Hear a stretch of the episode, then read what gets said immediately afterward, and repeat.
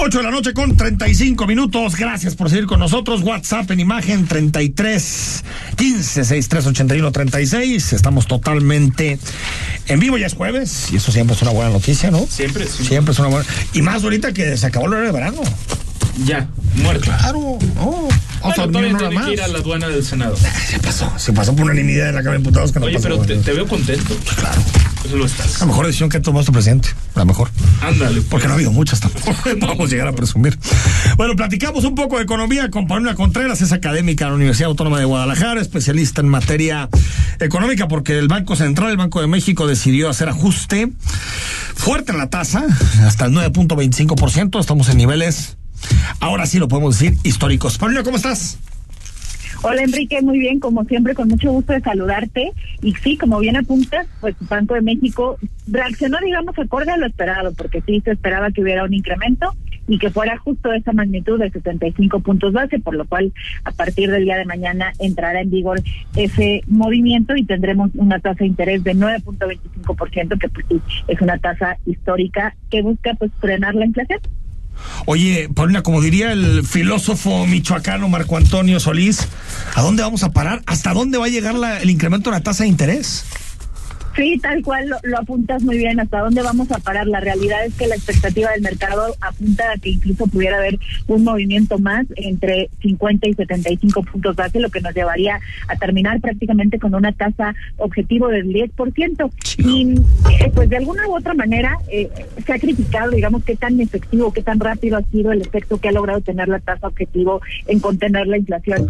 Y la verdad es que ha sido lenta la, la reacción, eso hay que reconocerlo, y que le ha costado, digamos, al Banco de México pues poder controlar, porque además es importante señalar que mucho viene de cuestiones que son como importadas, es decir, que no son necesariamente eh, relacionadas Sí. con el mercado interno. Sí. Entonces eso le ha complicado un poco la labor al Banco de México y por eso tampoco estamos viendo una reacción tan rápida. Y también el tema no no es inmediato, es decir, eh, no es como que hoy anuncie el, el incremento en la tasa y mañana automáticamente vaya a bajar eh, la inflación, pero pues sí ha sido ya eh, varios meses consecutivos en los que hemos tenido este incremento y como tal Es pues, contener, todavía ¿no? no, logra.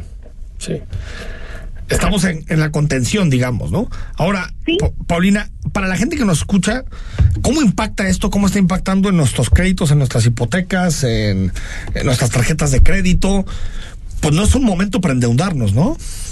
Sí, en efecto. Digo, poniendo sobre el, el referencia que la tasa objetivo es el precio o el, el costo del dinero, Banco de México no es un banco que le preste a los usuarios comunes y corrientes, No. es un banco que le presta a los bancos comerciales, a los bancos que conocemos en el día a día y que a su vez los bancos se prestan entre sí a partir justamente de esta tasa objetivo que es una referencia para el sistema bancario. Por consecuencia, al ser justo una referencia, pues a medida que se va incrementando la tasa de interés objetivo, también se va incrementando el resto de las tasas, pero de una manera paulatina.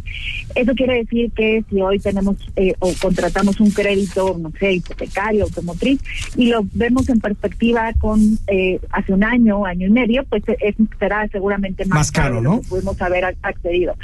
Eh, de alguna forma no perjudica a quienes eh, contrataron un crédito a tasa fija porque justo pues al momento de contratarlo se mantiene en ese nivel. Sin embargo, sí en las tasas, a los créditos que son de tasa variable, uno de los más comunes pues son las tarjetas de crédito que tienen esa variación en función a eh, las tasas eh, como van cambiando y en ese sentido el no pagarla en su totalidad genera intereses cada vez más altos. Entonces sí, en efecto, no es un buen momento para endeudarse, pero pues es justo lo que está buscando el Banco de México. Sí, que no la gastes. gente y las empresas Que no se endeuden para no gastar. Es enfriar la economía, ¿no? Enfriar la economía para combatir la, la, la, la inflación que vivimos. Oye, antes de despedirte, platícame un poco de la tormenta de esta semana en Reino Unido, porque qué tormenta, ¿eh? Eh, eh, la, la primer ministro tormenta. Liz Truss presenta un programa que prometió a los conservadores en, en, en la Cámara de los Comunes para bajar impuestos, la, lo reciben muy mal los mercados, la libra cae a niveles históricos prácticamente en paridad con el dólar. Qué desastre, ¿no? Tal cual un desastre y más porque pues la expectativa estaba sobre o sobre la primer ministra en su llegada y sí anuncia una serie de políticas fiscales que van de alguna manera le llaman como de goteo en el cual buscan impactar a o beneficiar a los segmentos Sí. empresariales y de mayores ingresos para que a su vez eso desdoble digamos o recaiga eh, de manera indirecta sobre el resto de la población lo cual en este momento pues para nada es, es, eh, bien recibido y pues para una economía que ya vivía digamos problemas eh, eh, en materia financiera pues no no cayó bien y como bien dices la libra pues prácticamente cotizó en un nivel histórico llegando al nivel de paridad uno a uno con el dólar. Y aparte a esto se suma el tema del invierno que eh, Sí. pues se, se va a empezar a complicar en materia energética por el Totalmente. suministro que no tienen ya la misma capacidad proveniente de em, de Rusia de los gasoductos entonces eso todavía va a complicar más a eh, Europa en su totalidad por el tema energético y pues sí se espera que sea una eh, crisis para eh, Reino Unido en particular así que sí fue bastante ajetreada la semana para los mercados financieros y particularmente para el mercado cambiario y para la moneda en, eh, en Reino Británica. Un abrazo, gracias, Paulina. Igualmente, Enrique, buenas noches. Pues ahí está. Eh,